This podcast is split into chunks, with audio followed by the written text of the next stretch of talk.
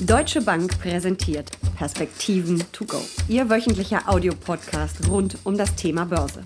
Die Quartalssaison in den USA nimmt langsam Fahrt auf. Wie stehen die Unternehmen da? Wie lief das dritte Quartal? Und vor allem, wie fallen die Ausblicke aus? Oder wagen die Firmenchefs keine Prognose?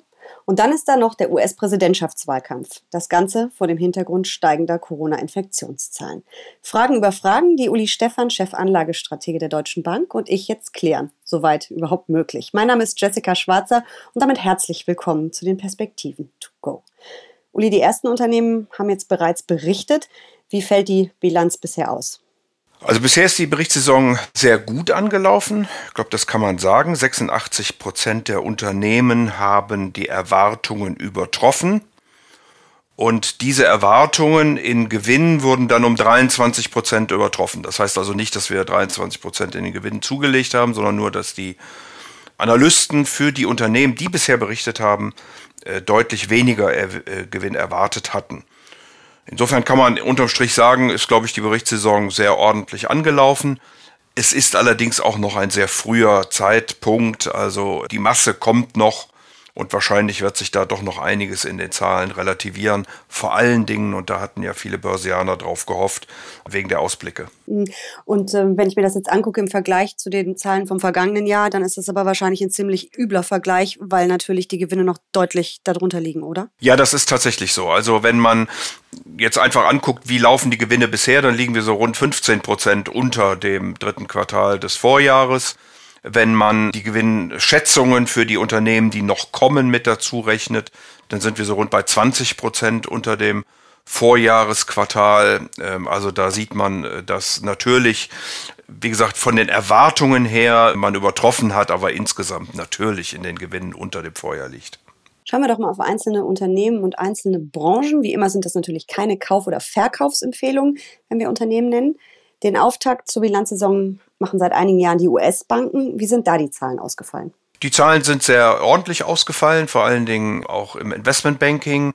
Die Banken, die stärkeres Kreditgeschäft haben, sind etwas schwächer reingekommen, obwohl die Risikovorsorge doch insgesamt äh, nachgelassen hat. Also die Unternehmen die Banken scheinen da etwas optimistischer zu sein, dass es nicht ganz so viele Ausfälle geben wird, wahrscheinlich aufgrund der staatlichen Maßnahmen, wie das ähm, noch im Frühjahr erwartet worden oder geschätzt worden war. Sind Banken eigentlich ein ganz guter ähm, Indikator dafür, wie es wirtschaftlich laufen wird in den nächsten Monaten? Ja, die Banken reagieren vor allen Dingen sensibel auf die Zinsentwicklung natürlich, weil die Zinsmarge immer noch ein äh, wichtiger äh, Gesichtspunkt ist.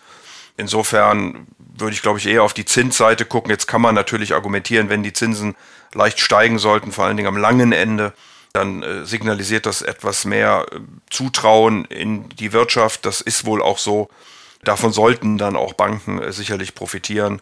Aber wie gesagt, das ist so eine Diskussion im Moment am Markt zwischen Zinsentwicklung auf der einen Seite, Ausfallraten auf der anderen Seite, äh, wie sich Banken denn dann in den nächsten Monaten entwickeln werden. Wer hat außer den Banken bisher noch berichtet? Außer haben äh, verschiedene äh, Sektoren natürlich berichtet. Discretionary Konsum, beispielsweise also im Grunde Güter, die man nicht unbedingt permanent braucht. Konsumgüter haben sehr gut berichtet. Hier waren ja auch einzelne Unternehmen, auch gerade die großen aus Europa, die wieder von mehr Zutrauen gesprochen haben. Das ist wahrscheinlich ein schöner Gruß an Asien vor allen Dingen. Die Energie ist äh, wieder etwas besser reingelaufen, hat zum Teil positiv überrascht. Damit ist sie immer noch nicht gut, also nicht, dass wir uns falsch verstehen, aber sie ist äh, besser als erwartet worden war. Die Ölpreise haben sich ein Stück weit stabilisiert. Man hat natürlich Kosten gesenkt. Die Financials hatten wir schon gesagt und auch die Gesundheit hat sicherlich von dann schon etwas höheren Niveaus noch, noch mal besser berichtet. Wie sieht es denn mit den Ausblicken aus? Gab es die überhaupt? Wir erinnern uns ja die letzte Quartalsberichtssaison. Äh, da haben ja viele, viele Unternehmen, ich hätte jetzt beinahe gesagt gekniffen, aber haben sich zumindest keine Prognose mehr zugetraut in Zeiten der Corona-Pandemie. Gibt es jetzt wieder Prognosen und wenn ja, wie fallen die aus?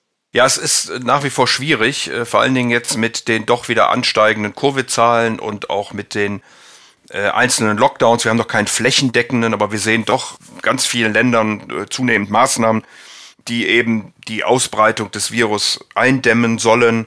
Ähm, und vor dem Hintergrund muss man wohl davon ausgehen, dass die Ausblicke kaum gegeben werden, dass sich die Unternehmen nicht so richtig trauen, da jetzt zu sagen, äh, wie es denn konkret weitergehen wird in den nächsten äh, drei bis sechs Monaten, sondern dass da auch äh, große Zurückhaltung geübt werden wird.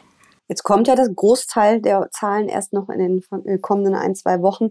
Ähm, welche Branchen sind da besonders spannend, auch mit Blick auf die wirtschaftliche Erholung? Von wem kann man da wirklich ähm, ja, Indikatoren erwarten? Ja, ich glaube, es ist vor allen Dingen die Technologie, die ja ähm, im zweiten Quartal fantastisch berichtet hat, die ein Profiteur äh, dieser Situation ist und da wird sicherlich äh, damit gerechnet, dass auch hier wieder äh, sehr gute Ergebnisse erzielt äh, werden. Ich, äh, die Technologie ist ein Sektor, der den Markt sehr stark getrieben hat. Da würde ich schon ein Auge drauf haben, äh, sollten dort die Ergebnisse nicht so reinlaufen, wie erwartet wird, beziehungsweise nicht sogar deutlich übertroffen werden, dann dürfte der Markt äh, schon einen gewissen äh, Knick machen. Äh, das ist jetzt nicht unbedingt absehbar, will das jetzt nicht als Gewinnwarnung verstehen. Wir werden sicherlich abwarten müssen, wenn die Zahlen kommen. Aber da sollte man definitiv ein, ein Auge drauf haben. Und es ist eben auch nicht nur die USA, sondern auch in Europa läuft die Berichtssaison jetzt so richtig an. Diese Woche sind etwa 20 Prozent der Unternehmen im Stock 600, die berichten. Nächste Woche sind es dann 30 Prozent nach Marktkapitalisierung, die berichtet. Also jetzt kommen zu, zunehmend äh, die Unternehmen und wie gesagt, wir dürfen uns da auf eine Flut von Zahlen einstellen und ich würde ein besonderes Augenmerk nochmal auf die Technologie hier richten. Du hast ja gerade schon gesagt, dass die Technologie die Rallye der vergangenen Monate getrieben hat, also die Erholungsrallye und vorher die jahrelange Rallye, die wir gesehen haben, ja im Prinzip auch. Ist das eigentlich gesund, wenn einige wenige Aktien oder eine Branche Gesundheit lief jetzt auch ziemlich gut, aber wenn trotzdem eine Branche so übermächtig ist und eine Rallye treibt wie die Technologie? Weiß ich nicht, ob das gesund oder nicht gesund ist. Es ist einfach, dass die Börse reflektiert, welche Sektoren profitieren denn von einer solchen Krise, von einer solchen Situation äh, und die performen dann besser. Und das ist äh, eben der, der Konsum, also vor allen Dingen die Konsumgüter, die man für das tägliche Leben braucht. Das ist die Technologie, das waren zum Teil Immobilien, aber auch äh, die Gesundheit. Gerade in den USA ist es dann vor allen Dingen die Technologie natürlich gewesen, die hier sehr, sehr äh, stark performt hat. Die Unternehmen, darf man aber auch nicht vergessen, schreiben eben riesige Gewinne, sind kaum verschuldet. Ich wage mir da kein Urteil zu, ob das jetzt äh, gesund oder ungesund ist. Das finde ich eine relativ müßige äh, Diskussion. Es ist zweifellos so, dass die Sektoren, die negativ von der Krise äh, betroffen sind, äh, Tourismus, Messebau, überhaupt all das, was mit Reisen etc. zu tun haben, natürlich stark negativ betroffen sind und die Aktienkurse sich auch dementsprechend schlecht in den letzten Wochen und Monaten entwickelt haben. Rechnest du insgesamt mit einer guten oder mit einer schlechten Quartalsaison? Ich rechne insgesamt mit einer ganz ordentlichen Quartalssaison. Das dritte Quartal war sicherlich eins, wo die Öffnungen äh, schon stattgefunden haben und wo wir eben noch nicht diesen neuen Anstieg äh, der Fallzahlen hatten. Insofern sollten auch die Stimmungsindikatoren, die wir gesehen haben, im dritten Quartal äh, dazu führen, dass, ähm, dass, also die korrelieren ja dann typischerweise mit der wirtschaftlichen Entwicklung und die wiederum mit der Gewinnsituation der Unternehmen, also dass sich die äh, Gewinne hier erholen, zumindest gegen Erwartungen. Also mhm. wir werden natürlich ein, ein drittes Quartal haben, in dem die äh, Gewinne gegenüber äh, Vorjahr sinken werden. Aber da die Erwartungen doch sehr negativ sind, also in Europa beispielsweise minus 34 Prozent, gegenüber dem Vorjahr. Ähm, in Amerika hatten wir ja schon drüber gesprochen, liegen wir im Moment so etwa bei minus 20 Prozent gegenüber Vorjahr. Äh, halte ich es doch für möglich, dass hier die ein oder andere positive Überraschung mit dabei ist. Und jetzt inmitten diesem Reigen von Quartalszahlen, den wir ja in den kommenden zwei Wochen, wie du sagtest es gerade bereits, noch erleben werden, haben wir ja auch noch einen US-Präsidentschaftswahlkampf, der in die ganz, ganz heiße Phase läuft. Welchen Einfluss hat das auf die Wall Street? Ja, ich glaube, in den letzten Jahren konnte man ja schon beobachten, dass diese makroökonomischen bzw. politischen Themen eine, eine zunehmend wichtigere Rolle spielen. Und der US-Wahlkampf äh, ist da sicherlich ein ganz großes Thema. Ähm, es gibt daneben ja immer noch die Europäer mit ihrem Brexit und dem Recovery Fund, aber das ganz große Thema, vor allen Dingen für die großen Kapitalsammelstellen der Welt, die natürlich äh, insbesondere im angelsächsischen Raum sitzen, ist die US-Wahl. Hier führt nach wie vor Joe Biden auf nationaler Ebene, aber auch in vielen Swing States Äh, der Ton wird rauer, der wird wahrscheinlich noch mal rauer werden, wenn wir jetzt immer näher an die Wahlen herankommen. Man mag äh, es sich gar nicht vorstellen, ehrlich gesagt, dass es noch rauer wird. Ja, wir haben ja jetzt auch in der vergangenen Woche äh, ein Fernduell sozusagen mhm. äh, im Fernsehen beobachten können. Ähm, da hat auch einer wieder doch äh, mächtig äh, vom Leder gezogen. Ähm, jemand anders hat äh, versucht, zumindest etwas sachlicher zu antworten und das ist ihm aus meiner Sicht auch gelungen.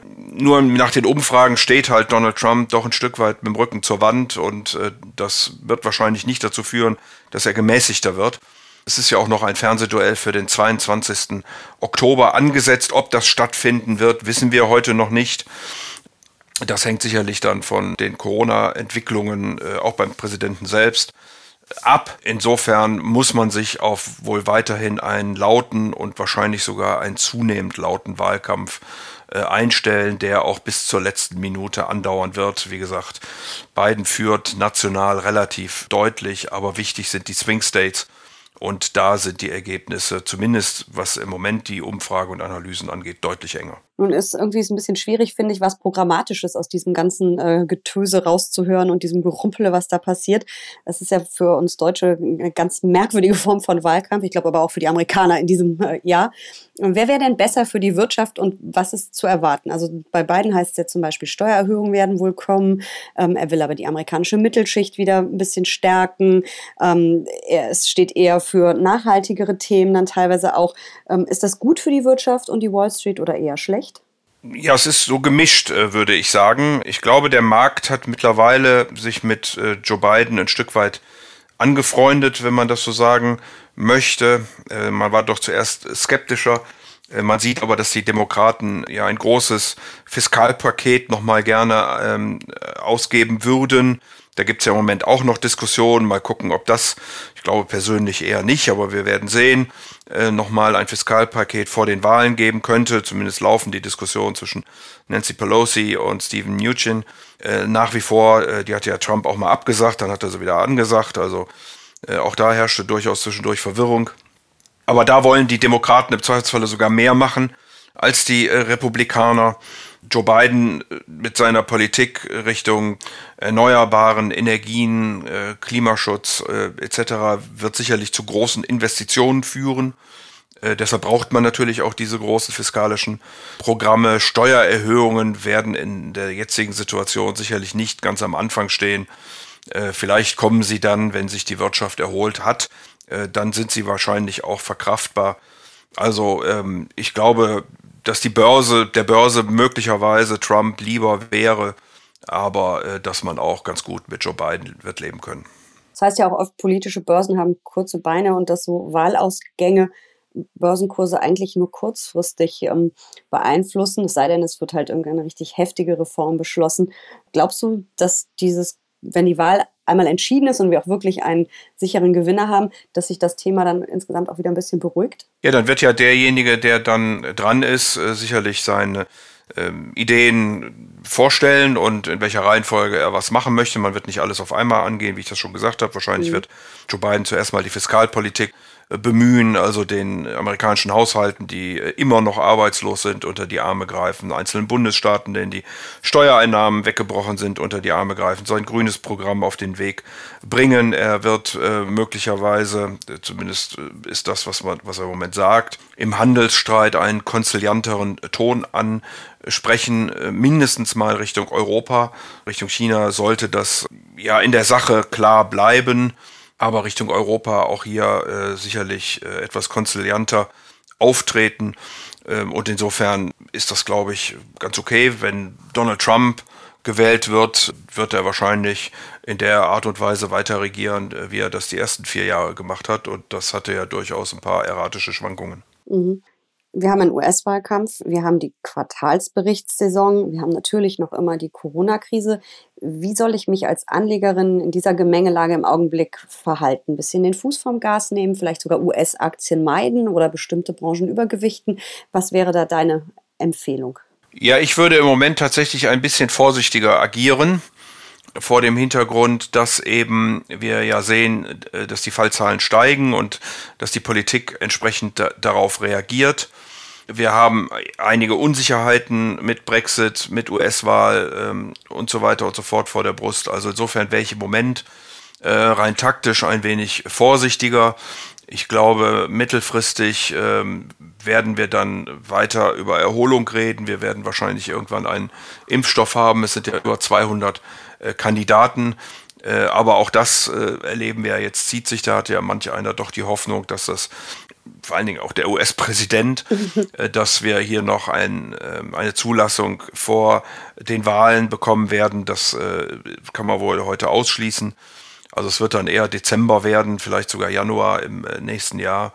Aber wie gesagt, von da aus äh, hoffe ich, dass wir dann so langsam eine Erholung sehen, dass wir besser äh, umgehen können mit dem Virus, auch vor allen Dingen dann mit, mit einer Impfung und dann so im Laufe des Jahres 2021 zu einer gewissen Normalität zurückkommen werden, sicherlich eher im zweiten Halbjahr als im ersten. Aber das würde ja dann die Börse vorwegnehmen. Mhm. Deswegen, wie gesagt, im Moment wäre ich ein bisschen vorsichtig auf Sicht. Ähm, drei Monate, sechs Monate äh, wäre ich dann doch wieder etwas optimistischer. Allerletzte Frage. Dein Tipp, wer macht das Rennen ums Weiße Haus? Oh, das ist ganz schwer zu sagen. Ich habe letzten Jahr eine Veranstaltung, eine Kundenveranstaltung gehabt, genau am Abend der Wahl und äh, die war natürlich durch die Zeitverschiebung eben bevor es dann in den USA richtig losging. Ich habe Stein und Bein, weil ich auf den Umfragen vertraut habe, auf Hillary Clinton äh, gesetzt äh, und lag total daneben. Musste das dann irgendwie nachts um drei, vier Uhr äh, mir selbst auch eingestehen. Von daher bin ich da ein gebranntes Kind, etwas vorsichtig geworden. Auch vor vier Jahren hat eben Donald Trump deutlich zurückgelegen und äh, dann am Ende mhm. doch gewonnen. Und insofern sind alle Überraschungen noch möglich. Die Demokraten dürfen nicht nachlassen in ihrem Wahlkampf. Und wie gesagt, Donald Trump wird äh, wahrscheinlich alle Register ziehen, die ihm noch übrig bleibt, äh, je näher dieser Wahltermin rückt. Gut, in, ich würde sagen, gut zwei Wochen wissen wir hoffentlich mehr. Und ich sage danke für diese Perspektiven to go.